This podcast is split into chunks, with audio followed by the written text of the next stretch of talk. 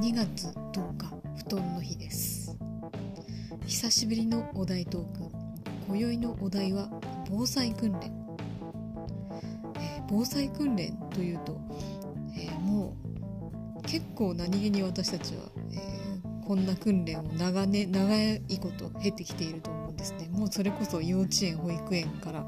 え社会人になってからに至るまで。なんですけど、まあ、子供の時はそんな防災訓練とか言われても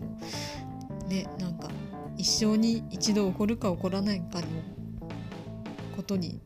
備えたことでしょうみたいな感じでこうどこか、えー、非現実的な、えー、イメージがあったんですが大人になるにつれて意外と火事とか地震というのは身近に起こる頻繁に起こるものらしいぞというのを実感してきて、えー、この訓練もう一度やってるかやらないかで全然違うということを、えー、思い知ってきております。えー、ぜひ備えはね、えー、しておきたいものですね。あの実際某国の某都市では、え午前中に一斉に防災訓練を行って、えその日の午後にまた大きな地震があったということがありましたね。え備えを常にですね。